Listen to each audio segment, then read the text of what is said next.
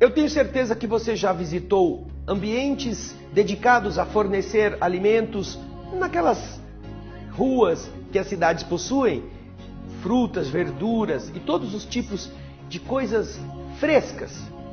Você se espanta, você se espanta que há vários tipos de tomate, vários tipos de fruta, vários tipos de legumes. Agora você já olhou para o universo? Você já viu quantos tipos de estrelas, quantos tipos de sóis, quantos tipos de sistemas, de galáxias? E quando você se detém em um único mundo como é o nosso, quanto tipo de vida diferente? Puxa, se nós olhamos e vemos encantados uma feira livre, cheia de riquezas, em um mundo tão atrasado, como nós não deveremos reverenciar quando olhamos a feira divina, que é o universo, com todos os tipos diferentes, e pensarmos: puxa, será que só eu que existo? Será que só a gente na Terra é o único ser que existe em todo o cosmos? Pensemos na feira divina como algo muito mais amplo, nobre e variado.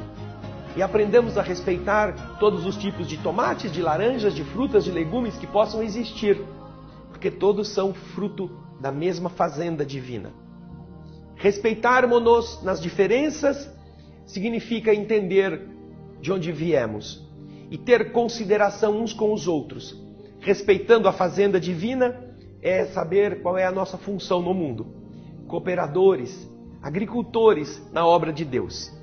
É isto que nós deveremos sempre nos lembrar. Seja um ajudante de Deus em qualquer posição em que você estiver. A feira divina agradece muito. Essa é a mensagem de hoje. Muita paz.